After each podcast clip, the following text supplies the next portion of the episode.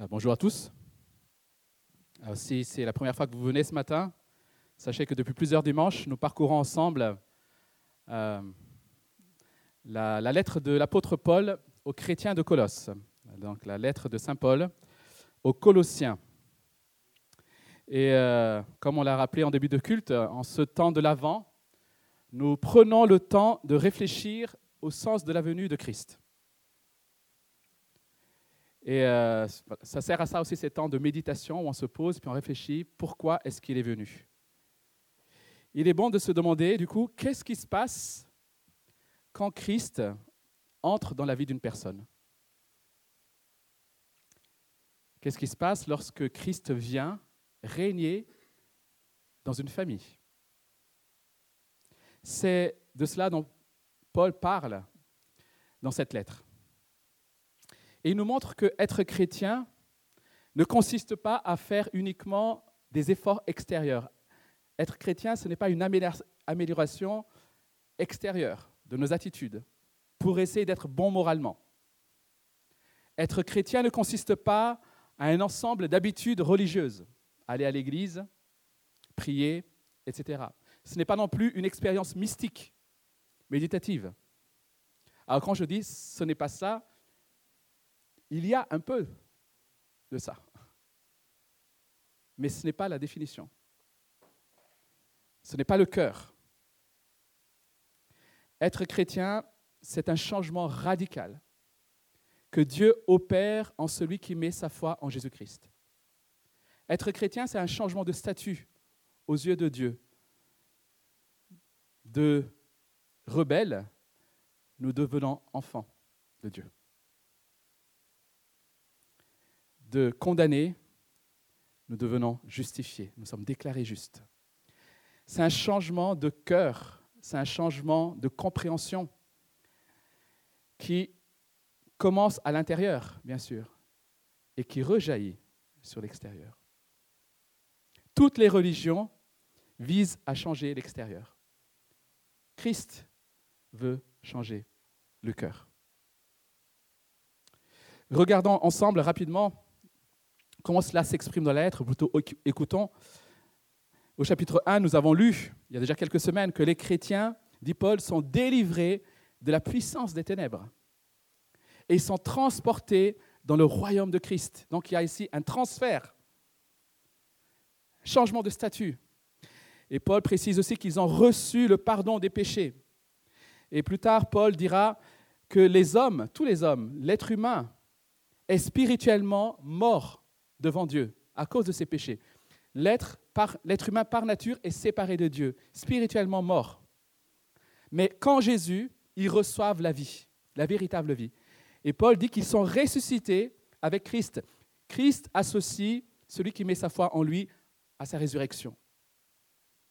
Ils reçoivent une nouvelle vie. Leur vie est désormais liée.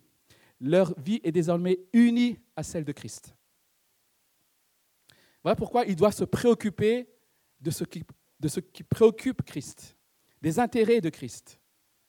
Voilà pourquoi au, début du chapitre 3, Paul dit, si vous êtes ressuscité avec Christ, alors cherchez les choses d'en haut. Ils doivent refléter Christ. Cette transformation radicale, cette nouvelle vie unie à Christ, se traduit par un renoncement à une vie centrée sur soi sur ses propres intérêts, sur son propre confort, guidé par ses propres désirs pour une vie qui se donne aux autres à cause de Christ. C'est ça la vie chrétienne. Être délivré d'une vie centrée sur soi pour une vie qui se donne aux autres à cause de Christ. Et dans la section que nous allons lire ce matin, puisque nous parcourons le livre, nous allons voir comment cette nouvelle vie, cette nouvelle relation avec Christ se traduit dans les relations au niveau de la famille, dans la maison. Et je vous invite à ouvrir vos Bibles, donc dans la lettre de Paul aux Colossiens. Le texte ne sera pas affiché, donc si vous avez des portables, etc., ouvrez les Bibles, vous avez le droit pour cette fois-ci. Colossiens chapitre 3, nous allons lire verset 18. au chapitre 4, verset 1. Colossiens 3 à partir du verset 18. Femmes, soumettez-vous à votre mari comme il convient dans le Seigneur. Marie, aimez votre femme et ne vous aigrissez pas contre elle. Enfants, obéissez en tout à vos parents, car cela est agréable au Seigneur. Père, n'exaspérez pas vos enfants, de peur qu'ils ne se découragent.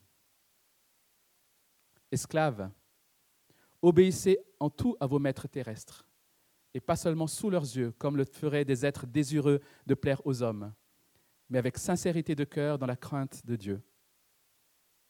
Tout ce que vous faites, faites-le de tout votre cœur, comme pour le Seigneur et non pour des hommes, sachant que vous recevrez du Seigneur un héritage pour récompense. En effet, le Seigneur que vous servez, c'est Christ. Mais celui qui agit injustement recevra le salaire de son injustice. Il n'y a pas de favoritisme. Maître, accordez à vos esclaves ce qui est juste et équitable, sachant que vous aussi, vous avez un maître dans le ciel. Nous allons nous arrêter là pour ce matin. Alors ce passage est très important. Pourquoi? Parce que c'est dans la maison que nous sommes le plus nous-mêmes. Alors je ne sais pas si ça se dit en français. C'est dans la maison que nous sommes le plus nous-mêmes. C'est entre ces quatre murs cachés de la foule que nous exprimons le plus ce que nous sommes.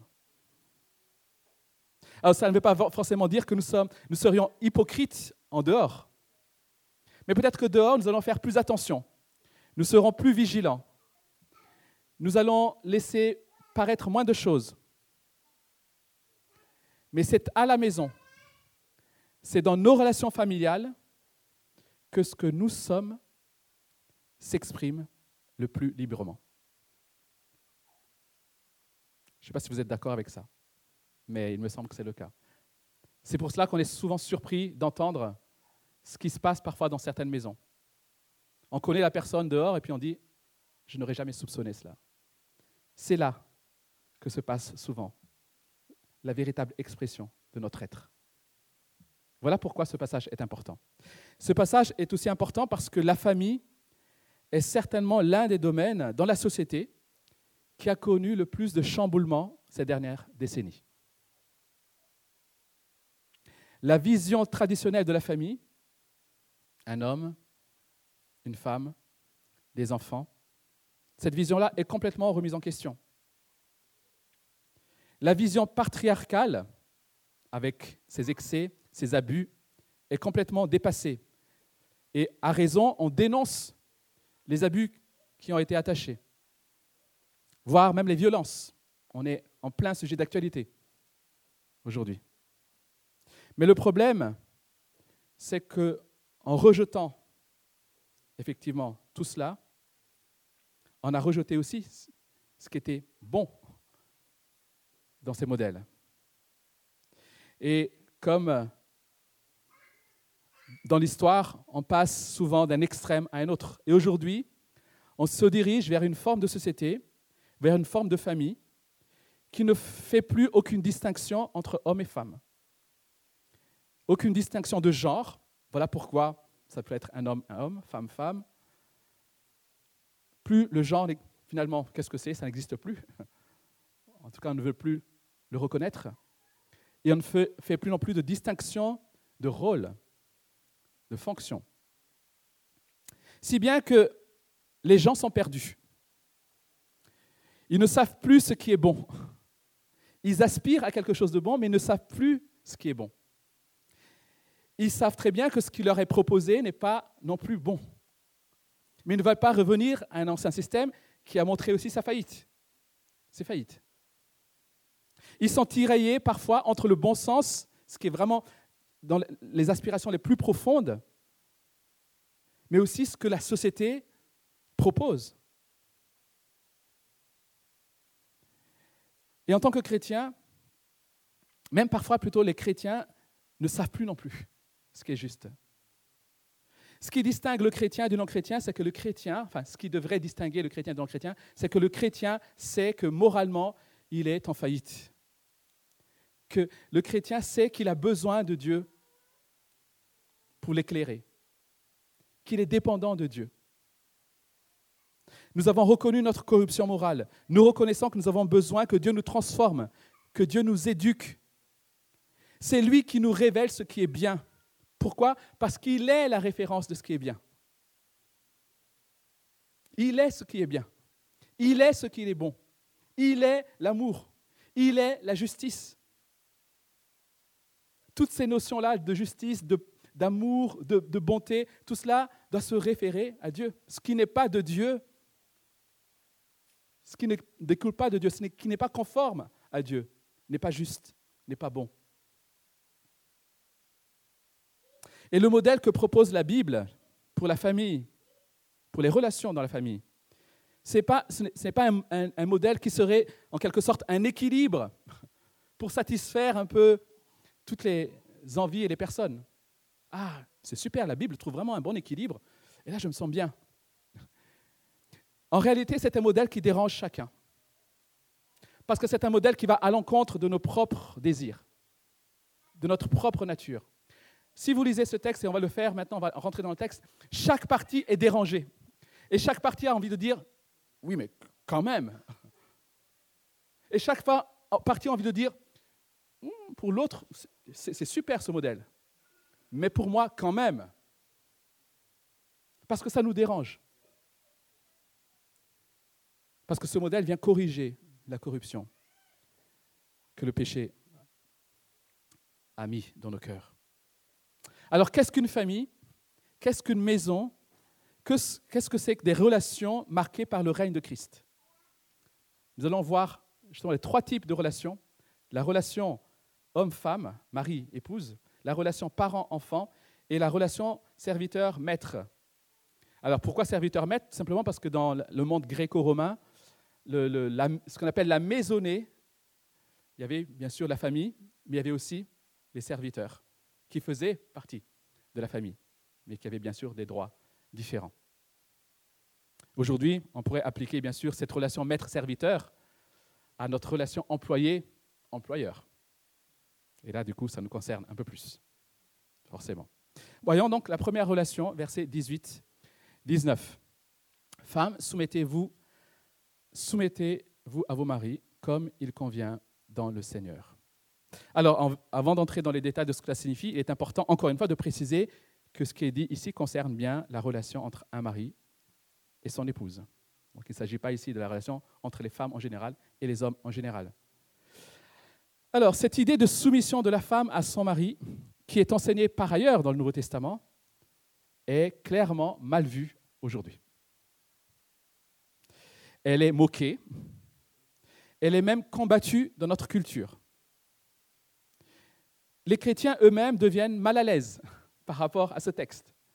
Et parfois, certains aimeraient que ce texte n'existe pas. Ce serait plus simple. Ces instructions sont au final relativement simples.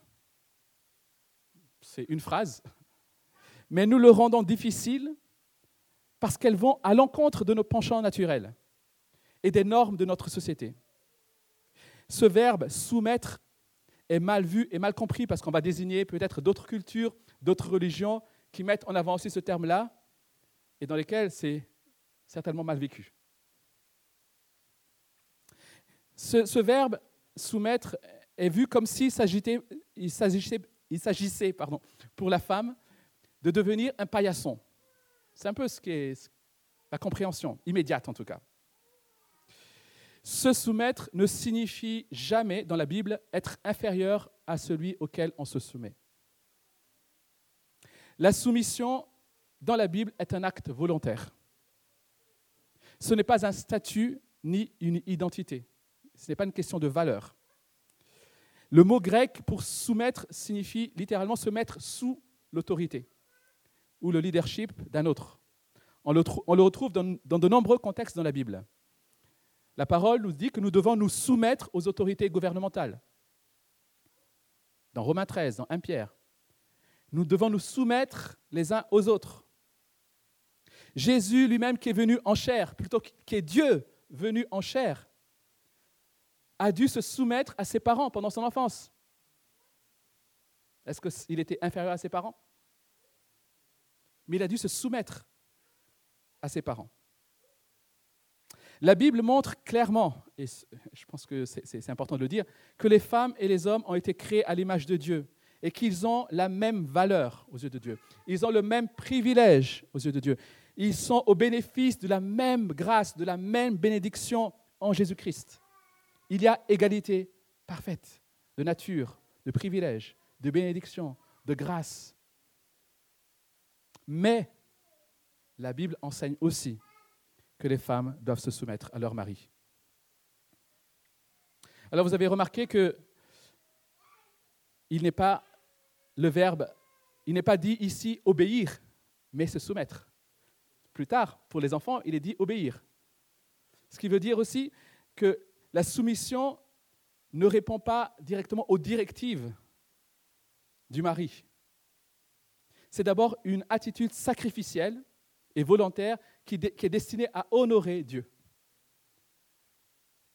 C'est de cette façon que Dieu veut qu'on le glorifie et qu'on l'honore dans le couple, comme il convient dans le Seigneur, dit Paul. Voilà pourquoi il le précise. Accepter cela, c'est reconnaître que ce que Dieu a fait en assignant des rôles dans le couple est juste et bon.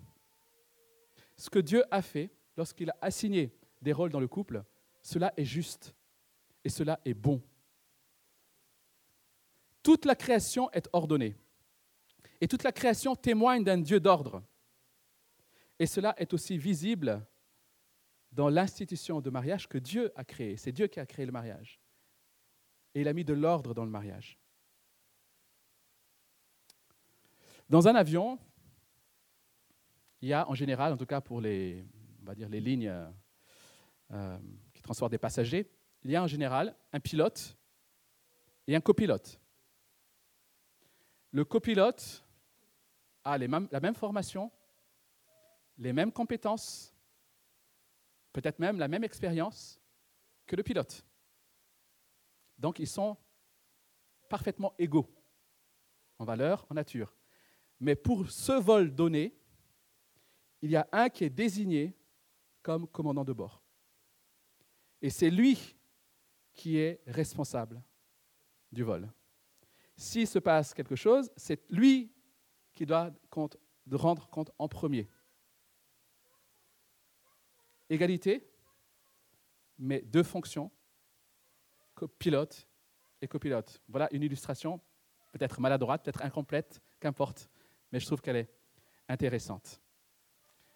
Comme il convient au Seigneur, parce que ça aussi, cette relation, finalement, reflète aussi qui est Dieu. Nous croyons en un Dieu, Père, Fils, Saint-Esprit. Trois personnes en un. Et trois personnes distinctes, mais qui, ne forment qu'un. Trois personnes de la même nature, de la même essence, mais trois personnes distinctes. C'est le, Fils qui est venu envoyé par le Père. Et en venant nous racheter, pour accomplir ce plan, le Fils s'est soumis volontairement au Père. Mais ça n'enlève en rien sa nature divine. Paul dit qu'il n'a pas, quelque part, réclamé son égalité au Père pour venir. Et pourtant, il était l'égal du Père. Jésus est l'égal du Père, mais il s'est soumis volontairement au Père pour accomplir la mission qui consiste à nous racheter. C'est lui notre modèle. Et c'est lui que nous voulons suivre. Ensuite, Paul s'adresse au mari. Marie, aimez vos femmes et ne vous aigrissez pas contre elles. Il appelle le mari à aimer sa femme et à ne pas être dur. Il y a plusieurs traductions. Ne vous aigrissez pas, ne soyez pas dur avec elle. Là encore, ce sont des, instructions que nous trouvons tout au long du Nouveau Testament, et plus particulièrement dans Éphésiens chapitre 5, qui est une lettre finalement très semblable à Colossiens, où Paul écrit ceci, verset 25, Marie, que chacun aime sa femme comme Christ a aimé l'Église et s'est livré lui-même pour elle. L'amour que le mari doit témoigner à sa femme est un amour sacrificiel. C'est un amour, qui se donne à l'image de l'amour de Christ pour son Église. Ce qui veut dire que c'est un amour qui renonce volontairement à ses propres intérêts pour le bien de l'autre. Christ a enseigné. Christ a repris ses disciples. Christ a été appelé rabbi, qui veut dire maître. Donc, clairement, Christ était reconnu comme un chef. Et pourtant, Christ a lavé les pieds de ses disciples. Christ a prié pour ses disciples. Et Christ a donné sa vie pour ses disciples. Voilà l'amour que Dieu veut que le mari témoigne à sa femme. Un amour qui fait passer l'intérêt de sa femme et de sa famille avant les siens. Un amour qui ne réclame pas ses droits. L'objet de ces passages, chers amis, ce n'est pas de nous donner une sorte d'organigramme spirituel. L'objet de ces passages, c'est de nous montrer ces relations qui sont transformées par Christ. Les maris ne sont pas des tyrans qui obligeraient leurs femmes à faire ce qu'ils veulent. Les maris ne mettent pas leur valeur et leur identité dans leur rôle de, de chef. Ils doivent exercer leur rôle d'autorité comme un service pour le bien de leur famille et par amour. Ils ne doivent pas être dominés par la colère. Ils ne doivent pas être dominés par la dureté et le désir de voir ce qu'ils veulent quand ils le veulent. Les maris aiment. Les maris se dévouent par amour pour leurs femmes et leurs, enfants. Vous savez, si vous demandez à n'importe quel homme, mari, est-ce que tu es prêt à donner ta vie si on, attaquait ta famille, ton, ton épouse? Tous les maris, euh, bien sûr, oh oui, je donne ma vie. Est-ce que tu es prêt à renoncer à ton canapé pour aller donner un coup de main? Lorsque tu es, rentré fatigué de ta journée, tu es crevé, etc., est-ce que tu es prêt à sacrifier ton repos pour aller aider l'autre? Là, comme par hasard, il n'y a plus de oui, bien sûr. Donner sa vie, ce n'est pas un acte ponctuel. Au cas où il y a un danger, je suis là, chérie. Donner sa vie, c'est renoncer à soi tous les jours, à chaque instant. C'est être prêt à mettre l'autre en avant, à servir l'autre. C'est ce que Dieu attend du mari. Chercher ce qui est, ce qui est bon pour sa femme et ses enfants. Les femmes, comme les maris, doivent prendre au sérieux ce qui est demandé ici à cause de Christ. Et si ce texte nous met face à nos manquements ce matin, alors, plutôt que de râler, plutôt que de s'opposer, il nous faut simplement nous repentir et nous rappeler que, comme Paul écrit dans 2 Corinthiens chapitre 5, verset 15, Jésus est mort pour tous afin que ceux qui vivent ne vivent plus pour eux-mêmes, mais pour celui qui est mort et ressuscité pour eux. Nous ne vivons plus pour nous-mêmes. En tant que chrétien, tu vis pour Christ, tu ne vis plus pour toi. En tant que mari, tu vis, tu agis, tu parles au nom de Christ et pour Christ. Ce que tu dois rechercher chez ton épouse, chez tes enfants, c'est ce que Christ voudrait pour eux. Pas ce que toi tu veux En tant qu'épouse, tu vis pour Christ. Tu reconnais Christ dans cette relation, mais aussi dans la manière dont il a ordonné cette relation. Ensuite, Paul va se tourner vers deuxième catégorie de relations, parents-enfants, versets 20 à 21. Parents, obéissez en tout à vos parents, car cela est agréable au Seigneur. Le bien des enfants consiste à obéir à leurs parents. Et la, raison qui est donnée ici, c'est que cela est agréable au Seigneur. Alors peut-être déjà on peut se poser la question, jusqu'à quand est-on enfant? C'est souvent la question. Oui, mais jusqu'à quand? Mais pourquoi est-ce qu'on pose la question? Parce qu'on aimerait échapper à ça, quelque part. Plus vite on échappe à ça, mieux on se porte. Alors, il y a des sociétés où le passage de l'enfance à adulte est bien marqué. Chez les juifs, c'est le bar, mitzvah. Maintenant, tu es adulte. Moi, je dirais simplement que à partir du moment où on est dépendant et qu'on est chez ses parents, on, on doit obéissance à ses parents. Pourquoi? Parce que cela est agréable au Seigneur. Même si Paul dit en tout ici, obéissez en tout, la raison que Paul donne, à savoir que cela est agréable au Seigneur, nous montre que ce que Paul enseigne ici exclut l'obéissance à un ordre qui irait à l'encontre de la loi morale de Dieu. Parce que nous savons bien que enfreindre la loi morale de Dieu n'est pas agréable à Dieu. Donc on ne peut pas, bien sûr, obéir à quelque chose qui enfreindrait la loi morale de Dieu. Alors pourquoi est-ce que l'obéissance d'un enfant plaît au Seigneur? Ce n'est pas dit dans le texte, mais on peut supposer simplement qu'un enfant obéissant apprend à pratiquer l'obéissance parce que Dieu veut qu'un jour ses enfants lui obéissent. S'ils n'apprennent pas à obéir à leurs parents, ils n'apprendront pas à obéir à Dieu. Cette relation d'obéissance aux parents est un exemple de la vie d'obéissance que nous devons vivre devant Dieu. Alors ce n'est pas une obéissance quelque part brute et froide, c'est une obéissance qui se situe et qui s'épanouit bien sûr dans le contexte des relations. Notre propre obéissance envers Dieu est possible, bien sûr, parce que Dieu déjà nous a mis le Saint-Esprit, mais parce qu'il a, il a tout fait pour nous. Et c'est en reconnaissance, c'est par amour que nous voulons lui obéir. Notre obéissance se situe dans une relation. De la même manière, l'obéissance de nos enfants doit aussi se situer dans le cadre d'une relation. Voilà pourquoi tout de suite, Paul va s'adresser au Père. Père, n'exaspérez pas vos enfants de peur plutôt, qui ne se découragent. Alors je ne sais pas pourquoi, ce sont les pères qui sont mis en lumière dans ce texte. Pourquoi il ne dit pas parents? Pourquoi il dit père? C'est peut-être parce que les pères étaient plus susceptibles d'être durs à l'époque de Paul. Ou peut-être que Paul considère que le père a une responsabilité particulière devant Dieu de protéger le cœur de ses enfants. Et qu'en tant que chef de famille, c'est à lui que Dieu demandera des comptes en premier. Voilà pourquoi il me semble que Dieu s'adresse au Père.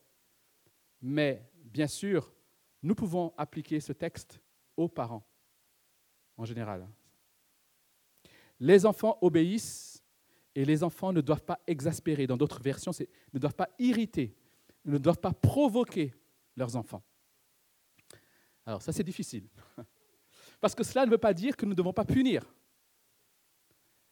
Être puni pour un enfant, c'est vexant. Vous savez, aujourd'hui, c'est un sujet d'actualité parce qu'on euh, vient de voter cette semaine la loi contre euh, la fessée.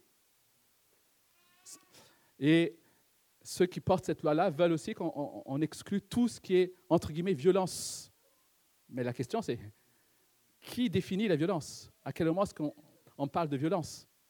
Parce qu'on veut définir la violence psychologique, violence physique, violence morale, etc., ce qui, est, ce qui est une bonne chose, on est d'accord. On ne peut pas défendre la violence. Mais est-ce que lorsque l'enfant est contrarié, parce que j'ai entendu justement une interview là-dessus d'une spécialiste, neurologue, pédopsychiatre, etc., qui dit quelque part, sous-entendu, que l'enfant ne doit pas être frustré. C'est un peu ça, il ne faut pas le contrarier. Alors, est-ce que c'est de cela dont Paul parle? N'exaspérez pas vos enfants, ne frustrez pas vos enfants. Difficile, encore une fois. Dans d'autres textes, il est demandé aux parents de veiller sur leurs enfants, même de les corriger, de les punir pour leur bien. Mais ce que nous devons chercher à être en tant que parents, c'est être juste. Nous ne devons pas chercher à appuyer exprès sur le bouton qui, nous le savons, va irriter nos enfants. Vous savez, en tant que parents, on connaît, on domine nos enfants. Et c'est facile, quelque part, d'utiliser le petit bouton qui va faire qu'ils vont s'irriter, qui va les provoquer. Nous ne devons pas leur imposer des exigences que nous n'imposerions à personne d'autre et même pas à nous-mêmes.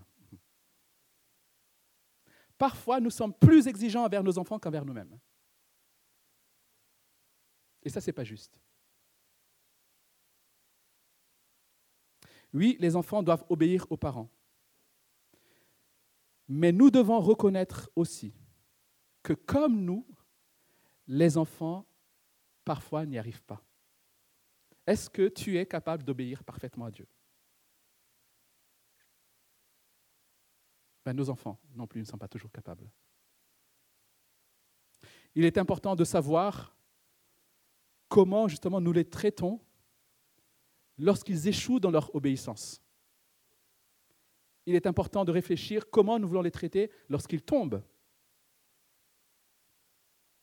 Nous pouvons irriter nos enfants non seulement en les couvrant de honte lorsqu'ils échouent, mais aussi en leur imposant des exigences qui dépassent leurs capacités. Vous savez, si Dieu devait, la parole le dit, te dévoiler à l'instant tous tes manquements, tous tes péchés, toutes tes failles, tu ne tiendrais pas devant. Mais Dieu, dans sa pédagogie, dans sa patience, dans sa miséricorde, il va petit à petit avec nous. Chers parents, nos enfants vivent sous le poids écrasant des attentes. Les attentes que leur font peser le monde, la culture ambiante, auxquelles viennent parfois s'ajouter les attentes des parents. Nous espérons tant que nos enfants deviennent des citoyens bons et productifs, mais parfois nous avons aussi tendance à projeter nos espoirs sur nos enfants, des espoirs qui vont bien au-delà de ce que Dieu veut pour eux. Lorsque nous projetons nos rêves de réussite sur eux, nous pouvons les décourager. Lorsque nous les utilisons comme vitrine de notre piété, je ne sais pas si vous comprenez ce que je veux dire par là, mes enfants, il faut qu'ils se tiennent bien dehors parce que ça montre que je suis quelqu'un de bien devant Dieu. Lorsque nous, utilisons nos enfants comme vitrine de notre piété, nous pouvons les décourager. Lorsque nous mettons nos valeurs, notre identité dans leur réussite, dans leur obéissance, nous pouvons les décourager. Donc il est important de sonder nos motivations. Est-ce que c'est ma valeur qui est en jeu? Est-ce que c'est mon bien que je recherche? Ou est-ce que c'est réellement leur bien? Nos enfants ont suffisamment de défis face à la culture et nous n'avons pas besoin d'aggraver la situation. Nos maisons, nos églises doivent être des lieux qui encouragent et non des lieux qui découragent les enfants. Notre attitude envers eux doit manifester la grâce de Dieu. Et la grâce de Dieu, c'est quoi? À la fois les exigences mais aussi son amour et sa miséricorde pour ceux qui sont incapables de remplir ces exigences. Nous sommes tentés d'abaisser nos exigences parfois. Non, nous maintenons les exigences, mais nous les accompagnons par grâce, par amour, avec miséricorde et compassion, lorsqu'ils échouent à remplir ces exigences. Et enfin, pour terminer, Paul va parler de la relation entre parents et employés, à partir de verset 22. Alors, il est important de comprendre ici que Paul n'est pas en train de promouvoir l'esclavage. Il est juste en train de, montrer comment les chrétiens qui vivent dans ce contexte, aussi injuste soit-il, dans ce modèle de société, comment ces chrétiens doivent manifester leur appartenance à Christ. Nous voyons, nous constatons dans la Bible que Paul ne s'oppose pas non plus à l'empereur. Il ne s'oppose pas aux Romains qui occupaient Israël. Mais Paul va juste prendre ces circonstances et dire comment les chrétiens doivent y faire face. Quelle attitude ils doivent adopter dans ces circonstances, en reconnaissant que Dieu est souverain. Il faut aussi souligner que le système d'esclavage dans le monde gréco-romain n'est pas semblable au système d'esclavage que nous avons tendance à connaître, notamment du, 17e, 18e, 19e siècle en Amérique du Nord avec la traite négrière, etc. Ce n'est pas le même système d'esclavage. dans ce système que je viens de citer, le système d'esclavage, les esclaves étaient principalement vus comme des machines, même s'il y avait des familles bienveillantes. Dans le monde gréco-romain, les esclaves étaient davantage associés à la vie de la famille. Leurs enfants étaient éduqués souvent avec les enfants de la famille, jusqu'à ce, que les enfants deviennent, passent justement le, le stade adulte. Donc, voilà pourquoi on peut appliquer ce texte à la relation finalement patron-employé de nos jours. Et Paul demande ici aux esclaves aux employés d'obéir à leur maître terrestre. Et il utilise ce mot terrestre pour préciser que leur service aux hommes est temporaire. Et on peut remarquer que Paul passe plus de temps dans cette lettre à encourager ses esclaves que les maris, les épouses, les enfants les parents. Vous avez remarqué? Il, passe, il y a plus de versets sur cette relation-là que sur les autres relations qu'on a citées tout à l'heure. Parce que Paul sait que ce n'est pas facile et veut leur donner un encouragement. Et cet encouragement, c'est quoi? C'est que vous avez un héritage, vous avez une récompense.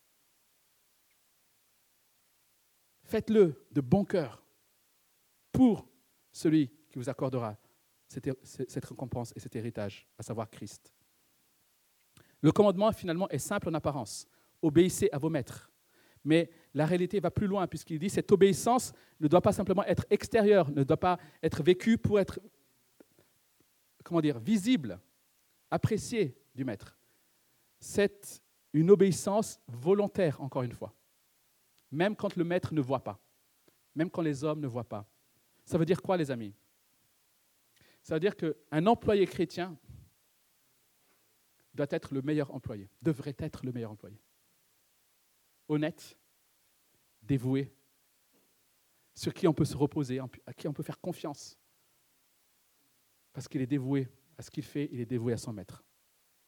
Et ce qui est intéressant dans ce texte aussi, c'est que Dieu s'intéresse à la manière dont le chrétien considère son travail. Dieu s'intéresse aux relations familiales, mais Dieu s'intéresse aussi à tout ce que tu fais du lundi au vendredi avec ton employeur, dans ton travail.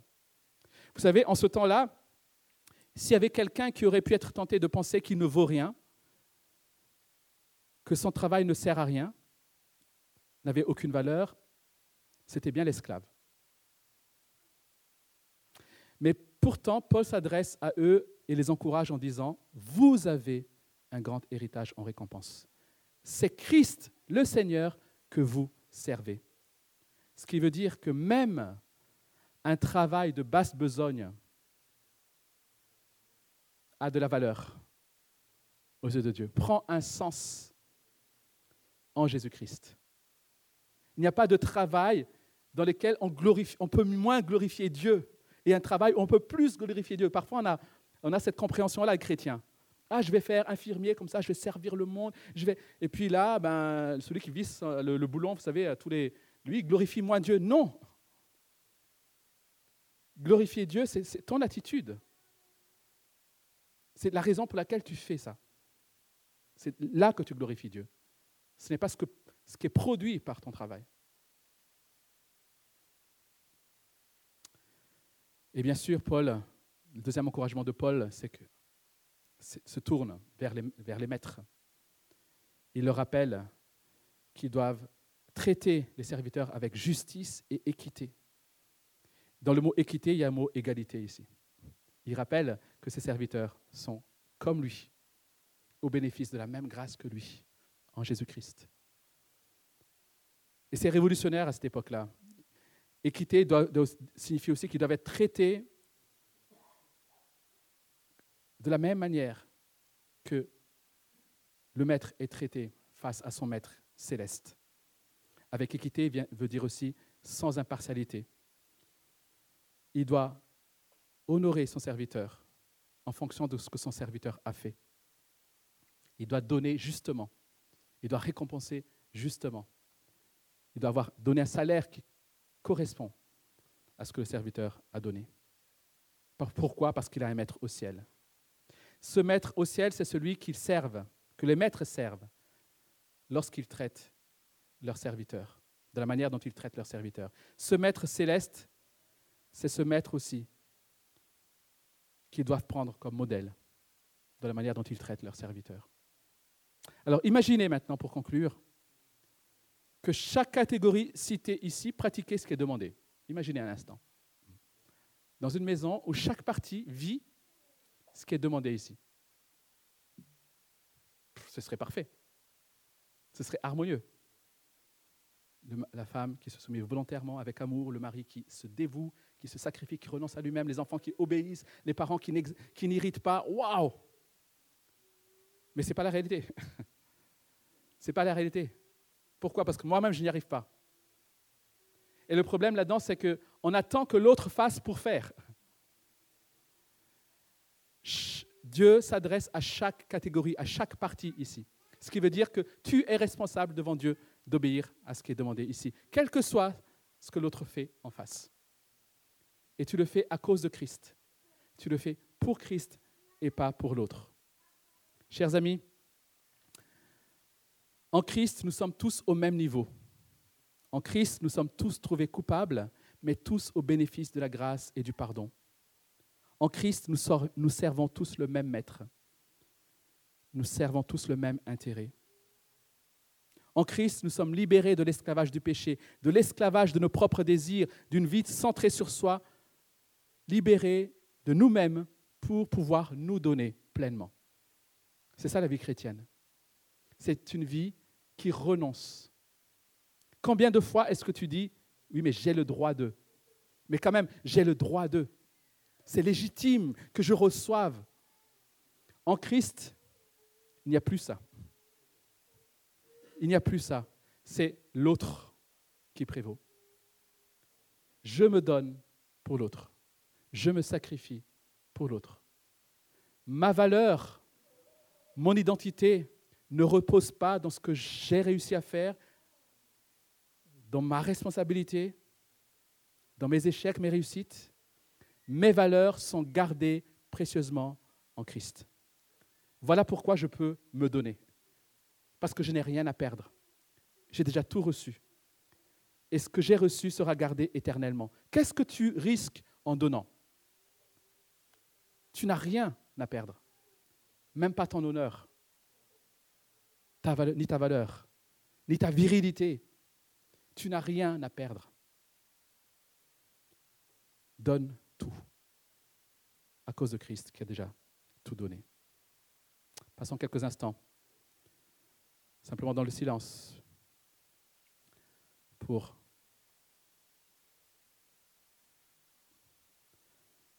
peut-être demander pardon à Dieu si dans nos relations on n'a pas été à la hauteur et demander de nous venir en aide.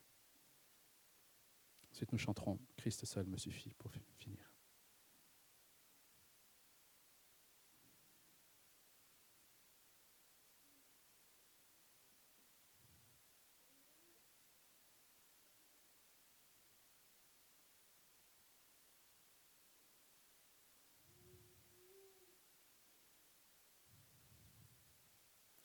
Dieu notre Père qui est suffisant pour ce qui est demandé ici. Ce texte euh, nous met face à la réalité de nos cœurs, à la dureté de nos cœurs. Mais ce texte aussi, Seigneur, nous donne, euh, nous pousse à nous tourner vers toi, à crier à toi, à regarder à toi. Ce texte nous montre que sans toi, nous sommes incapables d'une vie, de vivre une vie qui te plaise. Alors Seigneur, viens à notre secours. Viens nous transformer. Et permets, Seigneur, à nos cœurs, nos oreilles, nos yeux de, de voir, de réaliser, de comprendre qui tu es, ce que tu as fait pour nous. Parce que ce que tu nous demandes, Père, ce que tu nous demandes, Seigneur Jésus, c'est ce que tu as fait pour nous. Il n'y a rien que tu exiges que tu n'as pas accompli toi-même. Alors Seigneur, nous avons besoin de toi pour opérer cela en nous aussi. Permets, Seigneur, que nos maisons, permets que nos familles, permets que nos couples soient des lieux dans lesquels tu règnes, où tu manifestes pleinement ton règne. Permets, Seigneur, que nos couples donnent envie à d'autres de vivre pour toi. Permets que nos familles soient des lieux harmonieux, remplis de paix, remplis de joie, remplis de ta présence. Viens, Père. Viens, Seigneur Jésus. Viens dans notre Église. Viens au milieu de nous. Viens régner. Merci pour ta parole. Amen.